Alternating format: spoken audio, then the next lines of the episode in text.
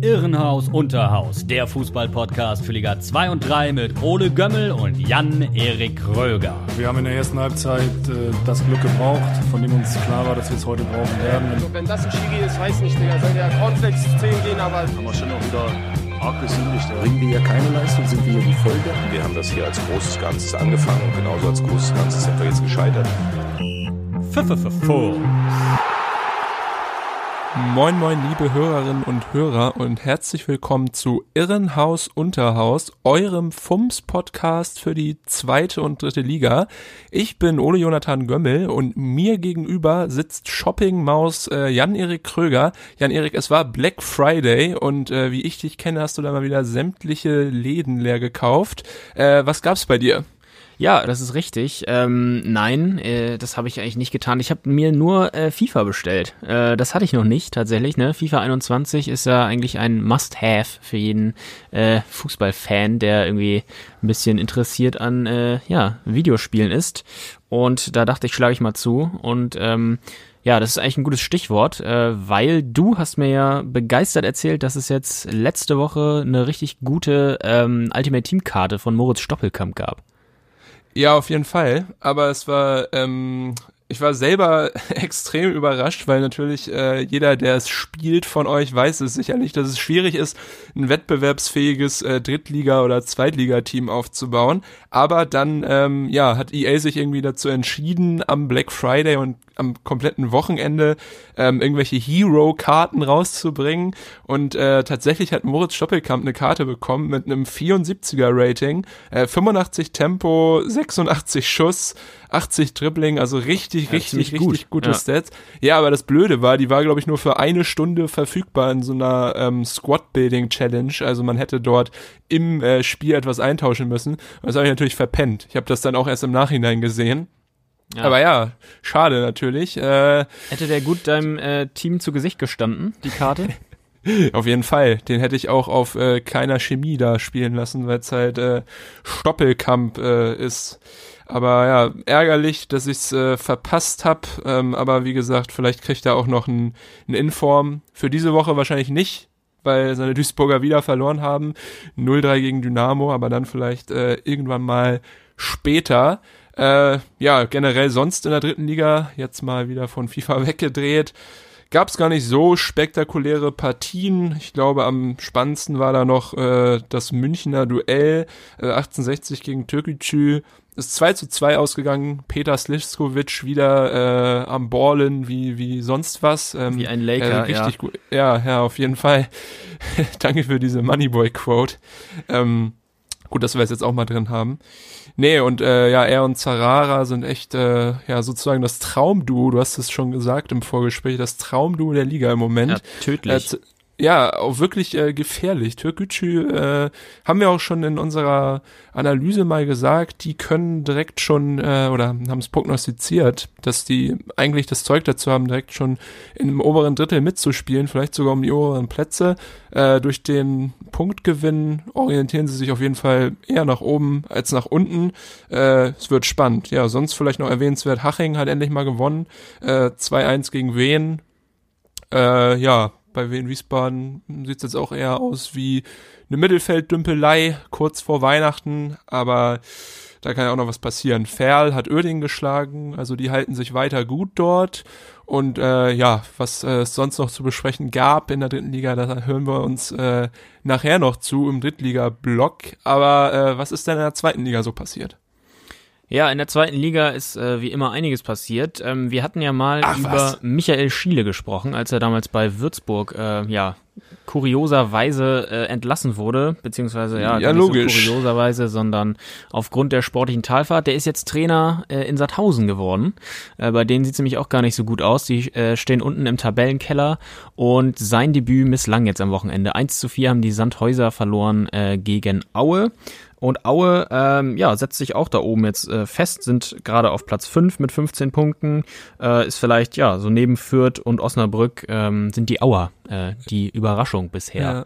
Wenn ja. dann noch im Winter Enzo Zidane kommt, du, dann ist aber hier vorbei in der zweiten Liga. Ja. Ich weiß nicht, ob du es mitbekommen hast, es ist ja im Moment äh, in Gesprächen der Sohn von äh, Zinedine, selber ausgebildet äh, bei Real Madrid Castilla, also da kommt er aus der Jugend, ähm, hat es jetzt irgendwie in der Schweiz nicht gepackt, war glaube ich bei Lausanne äh, und sucht jetzt einen neuen Verein und irgendwie ist da ähm, der Kontakt zu Erzgebirge Aue äh, zustande gekommen. Frag mich nicht wie, ja. aber ähm, es sieht so aus, als könnten wir einen äh, Zidane bewundern ab Winter in der zweiten Liga. Äh, ich glaube, die Trikotverkäufe würde es ganz schön anheizen. Absolut. Ich, äh, mich würde es freuen. Ja, mich auch. Ja, Helge Leonard, der Clubboss, hat da schon wieder seine Kontakte spielen lassen. Keine Ahnung. Ähm, ja, was war sonst noch so los? St. Pauli äh, hat schon wieder verloren, sind auf Platz 17 nach wie vor. Äh, das sieht wirklich schlecht aus langsam gegen Osnabrück. Äh, da wäre auch mehr drin gewesen, aber ja, es hat nicht sollen sein. Ähm, die Formstärke des Karlsruher SC hält auch weiter an. Das haben wir letzte Woche ein bisschen besprochen. Die haben hm. äh, jetzt auch den Absteiger aus Paderborn mit 1-0 besiegt und haben sich jetzt äh, still und heimlich auf Platz 8 vorgeschoben. Wir hatten sie ja letzte Woche noch ein bisschen, ähm, ja, äh, als Abstiegskandidat eingeordnet. Mal schauen, wie lange diese Formstärke anhält. Und ähm, die zwei spannendsten und interessantesten Spiele, auf die wir auch später noch ein bisschen genauer eingehen werden, waren einmal das Franken-Derby. Äh, 2 zu 3 hat der erste FC Nürnberg da gegen Kräuter Fürth verloren. Damit mhm. stehen die Fürther jetzt auf Platz 1 in der Tabelle, denn der HSV hat verloren. Äh, letzte Woche haben wir auch ein bisschen drüber gesprochen, äh, darüber gesprochen, dass vielleicht sich die Krise da anbahnt. Jetzt kann man, ja. glaube ich, konstatieren, dass sie da ist. Wieder verloren auf in Heidenheim, wie äh, gegen Ende der letzten Saison wieder mit 3 zu 2 und wieder äh, den entscheidenden Gegentreffer in der 90. Minute äh, kassiert. Und ja, Sven Ulreich äh, sah da nicht gut aus, um es mal ja. galant zu formulieren. Ja. Unfassbar, oder? Ja, was war da denn los? Ja. Ja, äh, dazu nachher mehr aber jetzt äh, erstmal die Augen nach Bayern zum Franken-Derby. Nürnberg führt äh, nicht nur bekannt für die erste Eisenbahnstrecke Deutschlands, ja, äh, sondern auch für guten Fußball. Äh, ja, was äh, kannst du uns zu den Nürnbergern sagen? Es war ja sehr wichtig, äh, eigentlich für sie dort äh, Punkte zu holen. Hat leider nicht geklappt. Äh, ja, wie sieht's aus mittlerweile in Nürnberg? Ja, da sieht's schlecht aus. Also wenn du sagst, guter Fußball äh, im Frankenland, ja, da ist es im Moment nur einseitig. Ich habe auch eher auf die Historie geschielt, auf ja. so Typen wie Ivica Banovic oder Marek Hinterhalt, die natürlich für Qualität standen. Ja, ja, so ein äh, Torphantom wie Marek Minter würde dem Club, glaube ich, jetzt auch gut zu Gesicht stehen. Ähm, ja, 3-2 äh, haben sie verloren. Das prestigeträchtige Derby und ähm, die Nürnberger Fans sagen ja über ihren Verein selber, der Club ist a Depp. Und im Moment äh, kann man das auf jeden Fall unterschreiben. Der Saisonstart für Nürnberg, der ging nämlich gehörig in die Hose. Nur zwei Siege aus den ersten neun Spielen stehen da zu Buche. 4-1 gab's noch vorige Woche in Osnabrück und äh, davor den letzten Sieg äh, vom zweiten Spieltag gegen Sandhausen. Also ja, die Punkteausbeute haben sich die Nürnberger anders vorgestellt. Und ähm, ja, diese Woche gab es dann im Franken-Derby eben das 2 zu 3 gegen Fürth, was natürlich besonders schmerzhaft für alle Klubberer ist. Ähm, Im Prestigeduell äh, mit den Nachbarn aus Fürth. Äh, Nürnberg konnte jetzt keines der letzten vier Derbys gewinnen. Da gab es sogar drei Niederlagen. Äh, also Uff. die Clubfans müssen wohl akzeptieren, dass äh, im Augenblick Fürth die Nummer eins in Franken ist. Ja, ähm, Immerhin, für den neutralen Zuschauer gibt's im Moment äh, viel zu gucken, wenn man Nürnberg äh, sich anschaut, denn viele Tore passieren. Ähm, fünfmal fielen in dieser, in dieser Saison äh, bei einer Partie mit Nürnberger Beteiligung vier oder mehr Tore. Ähm, allerdings äh, gibt eben keine Beständigkeit in den Leistungen beim Club im Augenblick. Sechsmal hat der FCL in dieser Saison auch schon eine Führung verspielt. Das ist eindeutig zu viel, äh, wenn du mich fragst. Auf jeden ähm, Fall. Sommer gab es dann ähm, einen neuen Trainer, der kam. Robert Klaus ist äh, seit Sommer da. Der kam aus dem Jugendbereich von RB Leipzig. Und äh, seine Spielidee ist nach eigener Aussage eine Mischung aus Ballbesitz und Umschaltspiel. Ähm, und die ist bisher noch nicht so wirklich verinnerlicht worden von seiner Mannschaft. ähm, ja, nach dem Fastabstieg in der letzten Saison, äh, da gab es ja dann Platz 16 und die Relegation gegen Ingolstadt, äh, erst im Rückspiel äh, in der Nachspielzeit das äh, 1 zu 3 durch Schleusener gefallen. Es war auch so ein, so ein Tor im Fallen halbwegs. Das war ein Herzschlagfinale, also spannender ging's nicht. Äh, Im allerletzten Moment äh, sind die Nürnberger da noch der dritten Liga von der Schippe gesprungen sozusagen. Ähm, ja, nach dieser Horrorsaison ist der Kern der Mannschaft eigentlich gleich geblieben. Also man kann jetzt nicht sagen, dass es einen starken personellen Umbruch gab, wie es zum Beispiel bei Dresden der Fall war, haben wir hier auch schon mal drüber gesprochen. Ähm, das kann man also jetzt nicht für den schwachen Saisonstart verantwortlich machen. Hm. Ähm, ja, eher ist äh, die Spielweise von Trainer Klaus noch nicht so wirklich angekommen in, in, den Köpfen der Mannschaft. Sportvorstand Dieter Hecking, der ist ja im Sommer äh, wieder an seine alte Wirkungsstätte aus Hamburg zurückgekehrt. Äh, Hecking war ja mal in, noch zu Bundesliga-Zeiten äh, Clubtrainer und der sprach jetzt äh, noch von einem Rucksack, den die Spieler aus der letzten Saison mit sich schleppen. Und ähm, das kann man einerseits nachvollziehen und andererseits wird er auch wissen, wovon er spricht, ähm, denn er hat dieses Dilemma ja am eigenen Leib in der vergangenen Saison erfahren beim HSV. Da war es ja sicherlich ähnlich. Ähm, jedes Mal, wenn es einen Rückschlag gab, dann ähm, wurden die Negativerlebnisse wieder präsent in den Köpfen und ähm, ähnlich scheint es auch im Augenblick in Nürnberg zu sein. Ähm, ja, in Nürnberg äh, gibt auch einen mentalen Druck, der da vorherrscht, äh, was halt eine schwierige Eigendynamik entwickeln kann. Äh, in Nürnberg äh, herrscht im Vereinsumfeld eine ähnlich große Erwartungshaltung wie auch beim HSV. Man sieht sich selber als großer Verein äh, mit einer glanzvollen Historie. Äh, Im Übrigen gibt's das ja oft, also auch äh, auf Schalke, in Stuttgart oder Köln ist das ja so. Und wenn es da eben mal nicht läuft, dann kommt ganz schnell Unruhe von außen rein. Und äh, das sind oft Vereine, die dann regional besonders im Mittelpunkt stehen und eine besondere Strahlkraft haben.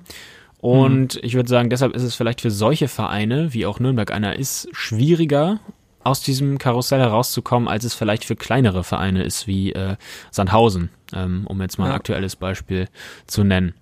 Also das ist sicherlich äh, eine schwierige Komponente abseits des Sportlichen ähm, auf dem Rasen, ähm, eben diese, dieser mentale Aspekt, ähm, da rauszukommen. Äh, eine harte Nuss zu knacken. Noch ähm, wird Trainer Klaus Zeit gegeben. Es sind ja jetzt auch erst neun Spiele gespielt, aber ähm, ja, es ist auch einkalkuliert worden, dass es nach dem Trainerwechsel und dem Fastabstieg äh, nicht auf Anhieb funktionieren kann oder alles super äh, läuft. Ähm, ich bin allerdings gespannt, wie lange das noch so bleibt. Ähm, bis Weihnachten sind jetzt Paderborn, Würzburg, Kiel und Aue äh, die nächsten Gegner man stelle sich mal vor, gegen Paderborn ähm, kassieren die Klubberer die nächste Niederlage und äh, treffen dann auf Würzburg, wo denke ich Uff. mal, der Dreier fest eingeplant ist, dann, ja, weiß ich nicht, äh, ob man da so befreit aufspielen kann. Der Druck geht weiter und äh, ja, dann mal schauen, wie schwer sich der FCN dann gegen mhm. Würzburg tut. Ähm, also vor Weihnachten ist es sicherlich noch äh, ja eine schwierige Aufgabe, vor der der Club da steht. Und ähm, ja, wir können gespannt sein, ähm, ob sich der Negativtrend fortsetzt oder ob Nürnberg ähm, noch vor Weihnachten die Weichen ähm, Richtung ähm, ja, höhere Gefilde in der Tabelle stellen kann. Also Nürnberg sieht im Moment nicht ganz so gut aus. Ähm, ja, noch ist allerdings äh, Hopfen und Malz noch nicht verloren, wie man so schön sagt. Okay, du hast gesagt, die Luft wird dünner in Nürnberg. Äh, wenn man ein paar Kilometer weiter westlich geht, äh, war auch lange die Luft dünn, aber es konnte jetzt ein kleiner Druckausgleich erfolgen und zwar in Heidenheim. Äh, der erste FC hat ja so eine Art goldene November erwischt, weil bevor der Monat begann, stand der erste FC Heidenheim auf dem Relegationsplatz und es ja war doch eher schlechte Stimmung, gerade nachdem man ja in der Saison zuvor noch in der Relegation um den Aufstieg in die erste Liga spielte. Aber jetzt äh, im November konnten die Heidenheimer sieben von neun möglichen Punkten holen und äh, ja, das auch tatsächlich mit äh, überzeugenden Leistungen. Einmal hat man gegen Würzburg gewonnen, äh, das war ein äh, solides 4 zu 1. Dann gab's äh, ein Unentschieden gegen Holstein Kiel, äh, was sich aber, wie du wahrscheinlich bestätigen kannst, für die Kieler wie eine Niederlage anfühlte und für die ja. Heidenheimer wie ein Sieg. Äh, genau, ich glaube in der 87. und 94. fielen da die Tore. Ja, ganz äh, bitter auf jeden Fall. Ja, Genau, und dann halt jetzt äh, gegen den HSV, wir haben es vorhin schon im Anreißer kurz erwähnt, wieder ein furioses 3 zu 2 äh, unglaublich, dass es eigentlich wieder dem Spielverlauf äh, vom Spiel im Sommer doch sehr ähnelt. Und ja, der HSV. Solche Geschichten schreibt nur der Fußball, ne? Danke für diese Phrase. Fünf Euro überweist mir dann per PayPal, ne? Jo. Super. Äh, ja, aber man muss sagen, das Spiel war sehr ansehnlich. Begonnen hat das Spiel allerdings äh, ja mit eher schlechten Vorzeichen für die Heidenheimer. Äh, nach zehn Minuten stand es schon 1 zu 0 für den HSV. Äh, ja, ich hatte das Gefühl, dass äh, Steurer, Olli Steurer, der dort äh, reinkam, in äh, die Heidenheimer Startformation für Föhrenbach, da dieser einen Corona-Test, äh, einen positiven Corona-Test hatte, ein bisschen überfordert war mit Manuel Winzheimer da auf der rechten Seite, also auf seiner linken Seite. Und äh, ja, hat man auch beim 1 zu 0 gemerkt, da war viel zu spät, hat nicht aufgepasst, zack, steht's 1 zu 0 für den HSV. Dann ein paar Minuten später das 2 zu 0 direkt nachgelegt. Das war sehr umstritten, weil äh, meiner Meinung nach Winzheimer dort im Strafraum Hand nimmt. Äh, ich denke mal, du pflichtest mir dabei. Es war eigentlich ein klares Handspiel. Aber ja, ja. Köln wurde eingeschaltet. Köln hat trotzdem den Daumen hoch gegeben. Stand äh, 2 zu äh, 0 für den HSV durch Toni Leistner, der dann da abstauben konnte, kurz vorm Strafraum. Das Ding mit Gewalt, brachialer Gewalt, so das zumindest aus ins Tor gejagt hat. Aber ja, Heidenheim hat sich da nicht aufgegeben und äh, hat noch vor der Halbzeit zurückgeschlagen. Es stand dann 2 zu 2, äh, zwei Tore von Christian Kühlwetter. Und ja, das ist im Moment eh der Mann der Stunde. Der hat jetzt äh, acht Tore und drei Vorlagen gemacht. Äh, das lässt sich echt sehen und äh, ja, er ist auch sozusagen der äh, das Gesicht dieses Heidenheimer Aufschwungs, wenn man halt bei den drei Spielen ohne Niederlage schon von Aufschwung reden möchte. Und dann kam es natürlich, wie es kommen musste. Äh, Riesenchance Terodde äh, kurz vor Schluss und dann äh, Auswechslung bei Heidenheim. Marc Schnatterer weist seine Mann an, Mensch, hier geht doch mal auf Ulreich rauf, wenn der HSV hinten rumspielt. Ja, und dann äh, verspringt Ulreich der Ball nach einem Rückpass und Kühlwetter spritzt dazwischen. 3 zu 2. Äh, der HSV verliert, Heidenheim holt die drei Punkte und äh, ich weiß nicht, ob du es gesehen hast, aber das ist wahrscheinlich auch äh, sehr große Last von Frank Schmidt abgefallen, weil er hat da einen seiner Co-Trainer irgendwie so ganz seltsam hochgehoben, ja, ja, ja, sodass irgendwie die Beine über dem Kopf von Schmidt hängen, muss auf seinen Rücken aufpassen. Aber ja, er trägt ja nun schon die Heidenheimer seit 2007, äh, deswegen hat er dann wahrscheinlich doch einen stabilen Rücken und hält das aus. Aber ja, dieses Spiel so ein bisschen symptomatisch natürlich für die letzten Spiele der Hamburger und aber auch für die letzten Spiele der, der Heidenheimer, weil äh, das Glück äh, jetzt so ein bisschen auf der Seite der Schwaben zu sein scheint. Ähm, ja, man muss tatsächlich sagen, dass vielleicht der schlechte Start nicht so unüberraschend ist, weil die Heidenheimer haben ihre beiden Top-Spieler der letzten Saison oder ihre drei Top-Spieler oder sozusagen drei wichtige Spieler verloren mit äh, Niklas Dorsch und Tim Kleindienst, die beide für dreieinhalb Millionen Euro nach Gent wechselten. Und dort jetzt ähm, eigentlich ja, ne, dieser Wechsel. total ja diese jetzt, Wechsel da in der ersten Liga spielen, in der Jupiler League und auch äh, europäisch unterwegs sind. Und dann haben sie natürlich noch äh, Giesbeck verloren an Union Berlin, der jetzt ja auch schon so ein paar Einsätze in der Bundesliga hatte und da auch einen guten Job macht. Und äh, es ist natürlich klar, dass du halt diese äh, drei Eckpfeiler von deinem Team nicht kompensieren kannst. Vor allem, weil Heidenheim das Geld nicht, äh, wie man hätte erwarten können, direkt wieder investiert hat in Neuzugänge, sondern eher Schwaben-Style ziemlich viele hm. Millionchen bisschen auf die Seite gelegt hat und sich eigentlich nur äh, mit Florian Pick und Christian Kühlwetter vom äh, 1. FC Kaiserslautern verstärkt hat und dann äh, Burnic geholt hat äh, von äh, BVB, der auch äh, in der Saison zuvor schon ausgeliehen war in die zweite Liga. Seit dem äh, Spiel gegen Kiel ist auch Oliver Hüsing zurück. Ist ja auch äh, ein wichtiger Mann dort in der Innenverteidigung. Und äh, da hat man auch gerade gemerkt, äh, jetzt, dass äh, ja der Spielaufbau wieder so ein bisschen kreativer wird, weil Hüsing ist echt einer, der eine super Übersicht hat. Ich kenne ihn ja auch noch aus, aus Rostocker Zeiten. Trauer, Trauer ja dieser Zeit auch noch so ein bisschen hinterher, weil Hüsing echt immer ja für sehr viel Ruhe dort hinten gesorgt hat. Aber ja, Hüsing spielte jetzt äh, in der Dreierkette. Es war ganz interessant, weil Busch und äh, Teuerkauf, die eigentlich ja auch in der Verteidigung spielen, ein bisschen offensiver eingesetzt wurden, als linkes und rechtes Mittelfeld fast. Also es war so eine Mischung, mhm. so ein Hybrid aus Dreier- und Fünferkette, aber halt, äh, wenn Dreierkette, dann mit zwei sehr defensiv orientierten äh, Flügeln. Aber das hat irgendwie ganz gut geklappt gegen den HSV.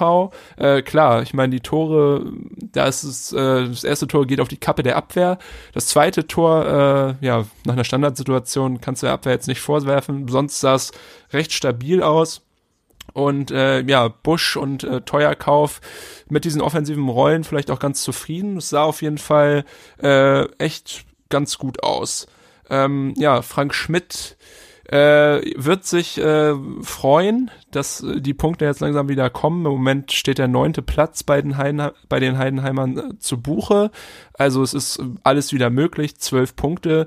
Aber ja, ich würde sagen, nach den nächsten drei Spielen äh, sprechen wir nochmal über die Heidenheimer, können wir dann gucken, wo sie sich hin orientiert haben. Im Moment sieht super aus, aber man darf natürlich auch nicht außer Acht lassen, dass die nächsten Spiele gegen Fürth, äh, Hannover und Regensburg sicherlich nicht so einfach werden. Ja, das stimmt wohl. Ähm, zu Heidenheim, das ist ja, die sind ja im letzten Jahr in der Relegation dann an Werder gescheitert. Das ist ja oft so bei den Teams, die aus der zweiten Liga dann in der Relegation den kürzeren ziehen, was ja meistens der Fall ist, ähm, dass sie in der Saison darauf äh, eher sich nach unten orientieren müssen und äh, gegen den mhm. Abstieg spielen eben weil sie meistens dann auch aufgekauft werden, äh, also wichtige Spieler dann ähm, ja weg sind. Äh, das hat man irgendwie gesehen bei Kiel, das hat man damals bei Braunschweig oder auch beim KSC gesehen, ähm, für die es dann ja teilweise sogar direkt runterging. Äh, Braunschweig zum Beispiel dann in der Saison darauf. Ähm, ja, kann man äh, kann man gespannt sein und äh, es bleibt den Heidenheimern zu wünschen, dass sie äh, ja, dass sie das gut wegstecken die Abgänge und äh, ja im Moment sieht's ja ganz stabil aus. Vier Punkte Vorsprung äh, auf die Abstiegsränge ist ja jetzt nicht akut. Auf jeden Fall. Wir sehen auch trotz 20 Minuten Intuit äh, immer noch stabil aus und werden dies auch nach der Pause noch sein. Wir sehen uns gleich wieder und dann besprechen wir die dritte Liga. Bruder, ich so, ich hab genau so, Bruder. Ich schrei, ich so! Ich so, was halt deine Fresse? Ich so, wer bist du überhaupt, Junge? Wer bist du? Wer bist du, dass du zu mir halt die Fresse sagst? So, ich bin durchgedreht, Bruder. Bla, bla, ich gucke alle kommen, so, weißt du? Wie in diese Rudelbildung, so. Willkommen zurück, liebe Hörerinnen und Hörer von Irrenhaus Unterhaus, dem FUMS-Podcast für die zweite und dritte Liga. Und jetzt widmen wir uns der dritten Liga. Endlich. okay. Äh, ja, der FSV Zwickau, äh, über den wollen wir heute mal ein bisschen sprechen. Den hatten wir bisher noch nicht so auf dem Radar. Und die Schwäne haben am Wochenende das äh, Ostduell gegen den ersten FC Magdeburg ausgetragen. Beide standen oder stehen noch unten drin ähm, in der Region der Abstiegsplätze.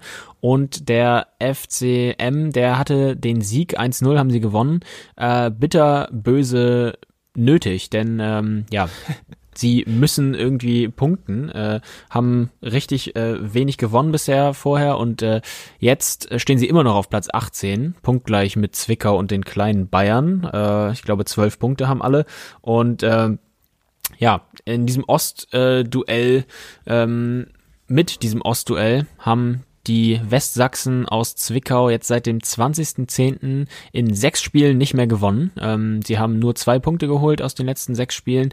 Gegen Dresden ähm, das letzte Mal gewonnen, 2 zu 1, eben am 20.10. Und äh, jetzt am Dienstag äh, sind sie schon wieder gefragt äh, in Ferl im Nachholspiel. Da steht Trainer Joe Ennox auf der Probe, denn ähm, Sportchef Toni Wachsmuth, der hat bisher durchblicken lassen, dass es wohl ja ein Endspiel für Joe Ennox auf der Trainerbank wird. Also wenn er nicht gewinnt, dann scheint er weg vom Fenster zu sein. Toni Wachsmuth, äh, mittlerweile ja Sportchef, kennen ja viele vielleicht noch als aktiver, als Innenverteidiger bei Mats Zwickau. Hummels Doppelgänger. Genau, ich ja. wollte es auch gerade sagen, der sieht aus wie Mats Hummels, ne? Eins zu eins. Ja, tatsächlich. Spielt also. auch, äh, spielt in seiner Karriere auch fast genauso guten Fußball. Ja. Die Entlassung von Joe Ennox wäre seit dem Aufstieg in die dritte Liga 2016 der erste sportlich bedingte Trainerwechsel. Ähm, Ennox ist seit Sommer 2018 jetzt Trainer in Zwickau. Vorher war Thorsten Ziegner an der Seitenlinie, der Schwene. Äh, ja, der ist mir auch noch äh, nachhaltig in Erinnerung geblieben. Dir auch? Ja, Ostlegende natürlich. Ja. Also Ziegner, Hertel, Rigo Schmidt, äh, alles äh, Trainer, die ich äh, gerne und oft in der dritten Liga gesehen habe. Ja, Ziegner und Schmidt, glaube ich, im Moment äh, arbeitssuchend. Oh Gott, ich will ja nicht, nichts Falsches erzählen. Vielleicht sind sie auch äh, irgendwo anders angestellt, auf jeden Fall nicht in Liga 3. Aber ja, Ziegner hat Ja, auch schade. Ja lange ganz gute Arbeit gemacht in Halle. Aber äh, ja, sicherlich jemand, der nochmal spannend ist für den einen oder anderen Ostclub auf jeden Fall, aber vielleicht auch mal rüber in den Westen, wer weiß. Ja. Ähm, wo wir jetzt auch gerade schon wieder bei so Drittliga-Legenden sind, äh, vorne im Sturm ist noch Ronny König aktiv mit seinen Ronny äh, König. 37 Jahren äh, ist er ja mittlerweile schon ein echtes äh, ja, Drittliga-Schlachtschiff. Ist auch bester Torschütze im Moment mit drei Toren. Äh, dahinter steht Rechtsverteidiger äh, Shikora mit zwei Treffern auf der internen äh, Torjägerliste. Und da wird auch Gott, das oh momentane Problem der Zwickauer äh, schon sichtbar. Sie sind einfach im Moment zu harmlos vor dem gegnerischen Tor. Sie haben nur drei Treffer in den letzten sechs Spielen auch nur erzielt. Und ähm, ja, sie haben zwar im Sommer mit äh, Manfred Starke und Felix Drinkut äh, offensive Leute geholt ähm, aus Paderborn und äh, vom ersten FC Kaiserslautern, ähm, aber ähm, ja, im Sturmzentrum sieht's äh, trotzdem im Moment mau aus. Maximilian Wolfram ist auch noch gekommen, der wurde ausgeliehen vom FC Ingolstadt, äh, ist ja auch eher so ein Außenspieler, aber der hat jetzt auch äh, häufig da mit äh, Ronny König die Doppelspitze gebildet. Ähm, ja, in der Wintertransferperiode wäre eine Verpflichtung eines echten Neuners äh, vielleicht nicht die schlechteste Idee. Ähm, ja, nach dem Fairspiel geht's für Zwickau gegen Bayern 2. Äh, das ist natürlich äh, ja, ein kleines Kellerduell. Da wird es wichtig sein zu punkten, äh, um sich da so ein bisschen zu entspannen, äh, um, um die Lage da ein bisschen zu entspannen. Und äh, danach kommt dann Ingolstadt und Meppen. Meppen ist ja im Moment noch auch aufgrund der zahlreichen Nachholspiele, die ja noch anstehen, äh, Tabellenletzter. Ähm, da wird es sicherlich auch von immenser Wichtigkeit sein, äh, ja, äh, zu punkten. Ähm, was die bisherigen Saisonendplatzierungen angeht, äh, in den letzten Jahren wechselten sich immer gut und schlecht ab. Also Platz 5, danach Platz 15, Platz 7, danach Platz 16. Deshalb müsste in diesem Jahr eigentlich wieder ein einstelliger Tabellenplatz rausspringen. Da glaube ich im Moment aber noch nicht so wirklich dran. Äh, ich glaube, ja, dieses Jahr könnte es wirklich mal wieder eng werden. Ich glaube, sie äh, ja, bleiben das Jahr über da unten drin. Ja, gehe ich mit. Äh, Zwickau immer wirklich eine Wundertüte, auch wenn man gegen sie spielt. Ich habe auch erinnere mich da an Spiele. Hansa tut sich in Zwickau meistens echt ziemlich schwer, aber ja, manchmal dann auch äh, gibt's, also verlieren sie hoch, irgendwie ganz komisch. ist irgendwie eine Mannschaft, die so sehr ähm, ja, sehr, leist sehr, sehr starke Leistungsschwankungen hat und deswegen glaube ich auch immer so ein bisschen Achterbahn fährt auf der unteren Hälfte der Tabelle. Ja. In Aber diesem mal Jahr haben sie jetzt noch nicht gegen Hansa gespielt, oder? Nee, nicht, dass ich wüsste. Äh, vielleicht Ja. habe ich es verdrängt, aber ich glaube nicht. Nee, nee, das kommt Ja. noch. Ja. Hansas äh, Gegner am Wochenende war nicht Zwickau, sondern äh, die kleinen Bayern. Äh, und darüber würde ich jetzt auch gerne ein bisschen sprechen, besonders über die kleinen Bayern, nicht über Hansa, keine Angst. Ja, Bayern 2, der Titelverteidiger der dritten Liga, letztes Jahr beziehungsweise letzte Saison furios Meister geworden. Diese Saison eher mau gestartet. Äh, vielleicht ein bisschen Background. Ähm, die Bayern stiegen ja erst 2019 auf und wurden dann direkt als Aufsteiger Meister. Trainer Sebastian Hoeneß in dieser Saison. Vorher allerdings in der Regionalliga, der Aufstiegstrainer war Holger Seitz. Und äh, jetzt wieder am Spielfeldrand bei den Bayern Holger Seitz. Ähm, in dem Jahr, wo Sebastian Hoeneß die Bayern trainiert hat, war Seitz, äh, glaube ich, Direktor vom Fußballcampus, also hatte irgendeine Nachwuchsaufgabe bei den Bayern, Nachwuchskoordinationsaufgabe. Nun ist er wieder an der Seitenlinie zurück, kann aber an seinen Punkteschnitt von 2.11, den er, glaube ich, hatte in der Regionalliga, bis jetzt noch nicht äh, anknüpfen. Und äh, ja, im Moment äh, sieht's echt nicht so super aus bei den Bayern. Die letzten Spiele in der Liga gingen allesamt verloren. Die letzten vier gegen Magdeburg, Lübeck, Ingolstadt und Rostock. Und äh, ja, gegen Rostock muss man sagen, dass die Bayern auch arg dezimiert waren. Also von den eigentlichen Stammspielern in der Offensive, Leon Dayaku, äh, Nico Kühn, ähm, Kern, Dantas und Arp haben alle nicht gespielt. Ab war im Kader, wurde eingewechselt. Die anderen waren nicht mal im Kader.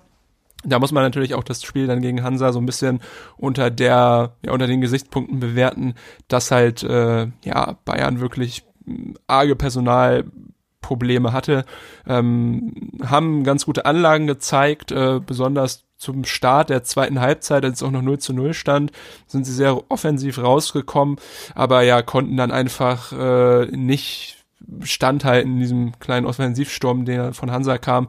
Auch ein total, ja, unansehnliches, kurioses Tor von Julian Riedel. Äh, ich glaube, da haben alle wirklich gedacht, er hat irgendwie über den Ball gehauen und der kullert jetzt am Tor vorbei. Irgendwie auf der Höhe des 5-Meter-Raums trifft er den Ball nämlich absolut komisch. Aber der hat dann so einen dollen Spin gehabt, das kenne ich eigentlich nur vom Billard, äh, dass der Ball da noch irgendwie ins Tor kullerte. Und dann war so ein bisschen der Bann gebrochen. Polido dann noch mit einem 2-0.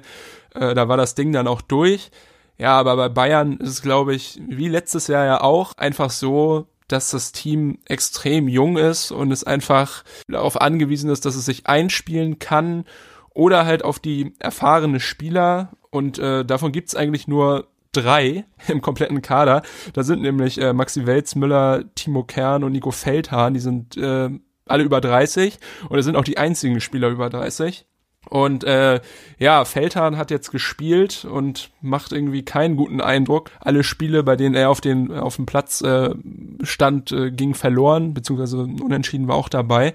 Aber ja, das sieht nicht so gut aus. Er kam nach einer Meniskusverletzung äh, zurück und ja, kann irgendwie nicht so viel für Stabilität sorgen bei den Bayern. Aber ich denke auch, dass in der Verteidigung nicht das größte Problem ist, weil da hat man eigentlich mit Lawrence und äh, Richards hat man einfach eigentlich gute Leute, die jung sind, aber dort hinten eigentlich für Stabilität sorgen können. Schlimmer für die Bayern sind, glaube ich, eher die Ausfälle von äh, Maxi Welzmüller.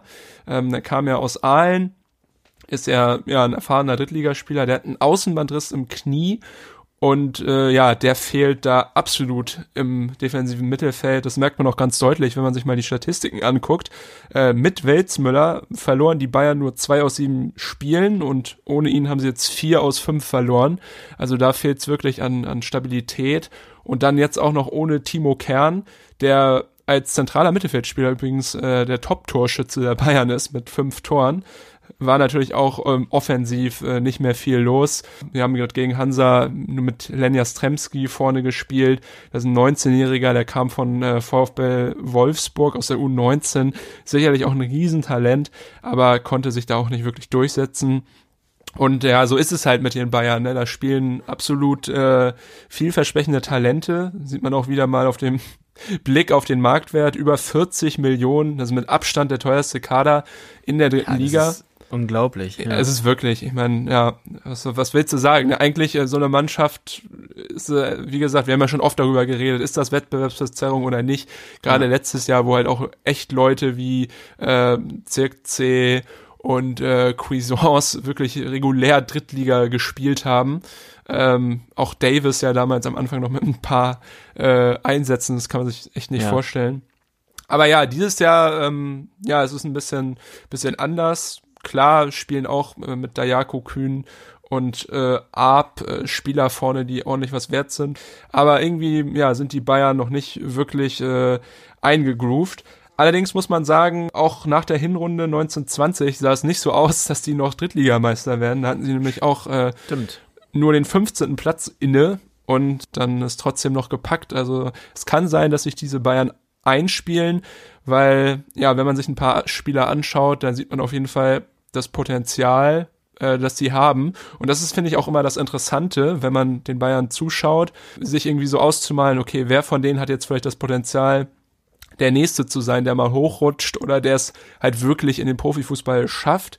Und mhm. äh, ich habe mir da mal zwei Namen aufgeschrieben, die ich besonders interessant finde. Das ist einmal äh, Remy Vita, mh, hm, ist ein link linker Verteidiger, der kam im Sommer aus äh, Troyes, also aus äh, Frankreich ist äh, 19 Jahre alt und hat äh, letztes Jahr fünf Spiele für Troyes in der zweiten französischen Liga gemacht, wurde anscheinend von den ba Bayern gescoutet, äh, konnte es selber nicht fassen, nach eigener Aussage, als er von seinem Agent äh, die Nachricht bekommen hat, hey, Bayern ist an dir interessiert. Aber ja, macht äh, echt eine gute Figur auf der linken Verteidigerposition. Wenn ich jetzt mal einen Vergleich suchen müsste mit einem Top-Mann, dann wäre es tatsächlich äh, Fonzie Davis, weil auch Vita ist sehr schnell und beweglich und äh, ja, mhm. hat früher auch in einer offensiveren Position gespielt, also im linken Mittelfeld und hat daher noch einen sehr großen Offensivdrive. Und äh, sieht man auch, er hat auch zwei Tore schon geschossen in dieser Saison, also kann auch gefährlich äh, werden in offensiven Aktionen. Und äh, Hansi Flick hat auch schon ein Auge auf ihn geworfen, denn äh, als Davis sich verletzt hatte vor ein paar Wochen, bestand laut Bayern sogar die ernste Option, die ernst gemeinte Option, äh, Vita hochzuziehen in den Profikader. Und ja, das damals nach äh, fünf Drittligaspielen oder so. Also ich glaube, wow, ja. auf denen halten die Bayern ordentlich was. Und ja. äh, ist auf jeden Fall auch, das macht auch Spaß, den anzuschauen, weil ist ein sehr spielintelligenter Spieler, hat richtig gute Laufwege, hatte gegen Hansa jetzt nur einen äh, Kurzeinsatz, aber konnte das Spiel da noch so ein bisschen beleben, ein bisschen spannend machen. Also der auf jeden Fall ein Mann für die Zukunft. Ebenfalls ein Mann für die Zukunft äh, ist Angelo Stiller, äh, meiner Meinung nach. Der spielt im defensiven Mittelfeld. Und da muss ich sagen, dass das eigentlich der war, der jetzt gegen Hansa am gefährlichsten war. Hatte einmal eine ganz äh, brenzliche Freistoßsituation. Der war auch super getreten, rauschte dann so ein bisschen am Tor von Kolke vorbei. Und äh, ja, auch der sicherlich ein Mann für die Zukunft. Äh, soll sogar schon Interesse geben aus der Premier League. Äh, Wolverhampton soll an ihm dran sein. Aber auch... Ach, ja, ja, aber auch äh, Werder Bremen hat's wohl mal versucht, äh, bei den Bayern anzufragen für den. Also ich glaube, das auch einer, den wir in ein paar Jahren in der Bundesliga sehen könnten. Äh, ja, dann gibt es noch jemanden, bei dem man lange gedacht hat, den würde man jetzt schon in der Bundesliga sehen. Das ist nämlich Fiete Arp. Ähm, ja. Wurde gegen Hansa eingewechselt, hat überhaupt nichts gerissen.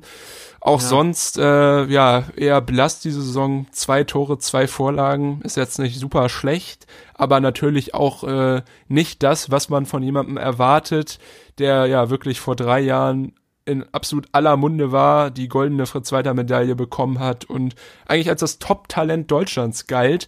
Ähm, ja. ja, ich frage mich immer, was ist da schief gelaufen, weil so wirklich ersichtlich äh, ist es nicht. Ich glaube hauptsächlich ja, Druck irgendwie wahrscheinlich, ne? Also Erwartungshaltung, Klar. vielleicht auch an ja. sich selbst. Äh, ja, und als junger Kerl musst du dann natürlich auch erstmal mit klarkommen mit der Erwartungshaltung und äh, ja, und dann natürlich der Wechsel zu den Bayern äh, kam vielleicht auch zu früh. Das haben ja manche damals schon prognostiziert. Äh, am Ende war er da nicht mal beim, äh, beim Hamburger SV äh, gesetzt und hat da ähm, absolute Top-Leistung gebracht, dann auch schon in der zweiten Liga.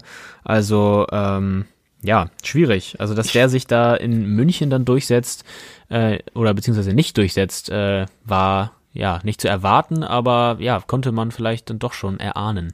Ja, dass er sich in der ersten Mannschaft nicht durchsetzt, auf jeden Fall. Ja. Aber ich hätte ihm eigentlich zugetraut, vielleicht so ein bisschen die Ochivrit Deluxe-Version zu sein. Also, dass er halt auch vielleicht auf ein paar Einsätze in der ersten kommt, vielleicht so zwei, drei pro Saison und dann aber halt überzeugt in der zweiten Mannschaft, wie es Reed ja auch tat äh, und dann vielleicht sich für einen anderen Verein einfach empfiehlt und äh, jetzt bei Reed war es Willem Twey, ähm, so ein mittelmäßig guter Verein aus den Niederlanden. Ab hätte ich zugetraut, sich vielleicht über eine super Leistung in der dritten Liga dann auch für einen Bundesligisten zu empfehlen oder vielleicht für ein Team im Ausland, was ambitioniert ist. Aber auch das hat er ja leider nicht geschafft. Also letztes Jahr hat er ja die Möglichkeit gehabt, äh, hätte er die Möglichkeit äh, gehabt, in vielen Spielen auf dem Platz zu stehen, hat er aber auch nicht äh, überzeugt und ja, ich weiß echt nicht, was es ist. Also mit was für Erwartungshaltung der nach Bayern gegangen ist, nach München gewechselt ist. Vielleicht war das auch einfach falsch und wenn du halt denkst, so ja, okay, ich bin hier hinter Lewandowski vielleicht äh, bald The Man. Ähm, und ja, wenn er mit dem Anspruch dahin geht, da Stammspieler in der ersten zu sein und das halt nicht klappt, kann einem das natürlich auch mal einen Strich durch die Rechnung machen und einen auch total demoralisieren. Gerade wenn man halt erst äh, 19 Jahre alt ist, äh, war ja, glaube ich, bei seinem Wechsel. Äh, mittlerweile, mhm. glaube ich, auch schon 20, 21. Aber ja, natürlich darf man auch nicht vergessen, dass er halt immer noch jung ist. Also da kann, kann immer noch äh, ein Knoten platzen. Aber ja, ich finde es ganz schwierig, da eine Prognose zu geben. Ich meine, was glaubst du, dass er nochmal Bundesliga spielt irgendwann? Ja, finde ich auch schwierig, da eine Prognose zu geben, aber ich glaube ehrlich gesagt nicht. Also er wäre nicht das erste Beispiel ähm, von einem jungen Talent, was zu früh zu einem Topclub geht und dann ähm, ja dadurch die komplette Ver äh, Karriere verhunzt. Ähm, ja, also auch bei den Bayern gibt's ja genügend Beispiele ähm, von jungen Spielern, die da hingegangen sind. Und dass München natürlich nochmal ein anderes äh, Pflaster ist als zum Beispiel Hamburg, ist auch jedem klar. Also ich kann mir gut vorstellen, dass er, ja, dass er das äh, berühmte, hochgehandelte äh, Talent ist und äh, ja, wir ihn vielleicht nicht unbedingt nochmal in der Bundesliga sehen, aber die Zeit äh, wird es zeigen. Ja, die Anlagen hat er, wie gesagt, ich meine, ja, groß, äh, schnell, hat einen guten Torriecher eigentlich und äh, kommt jetzt auch diese Saison also wirklich fast daneben Spiel zum Einsatz, hat 89 Prozent der möglichen Minuten absolviert, stand nur einmal jetzt nicht in der Startelf gegen Hansa, also ist jetzt auch gesetzt, vielleicht kann er sich ähm, ja besser präsentieren, festgespielt hat er sich auf jeden Fall wahrscheinlich jetzt in der ersten Elf von Trainer Seitz und ja, wenn es bei Arp gut läuft, dann vielleicht auch wieder ein bisschen besser bei den Bayern.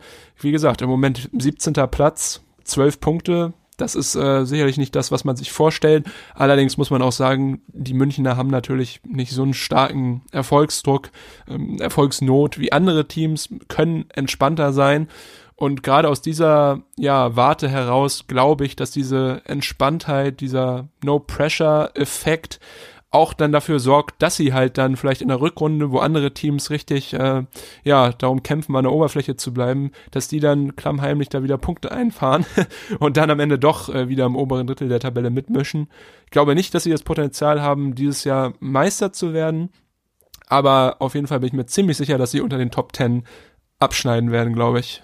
So viel von der zweiten und dritten Liga für diese Woche. Ähm, wir melden uns nächste Woche wieder und wenn ihr mögt, dann könnt ihr uns doch gerne mal anhauen äh, auf den eingängigen Social Media Kanälen. Ähm, unsere Namen hauen wir mal in die Show Notes äh, und dann freuen wir uns auf euer Feedback, Anregung oder sonstige äh, Anmerkungen, Sorgen, Nöte, die ihr loswerden möchtet. Und ähm, ja, abonniert uns bei Spotify und empfiehlt uns weiter. Und ähm, ja, wir hören uns nächste Woche wieder, wenn ihr mögt. Bis dahin. Ich freue mich auf nächste Woche. Ciao, ciao. Ciao.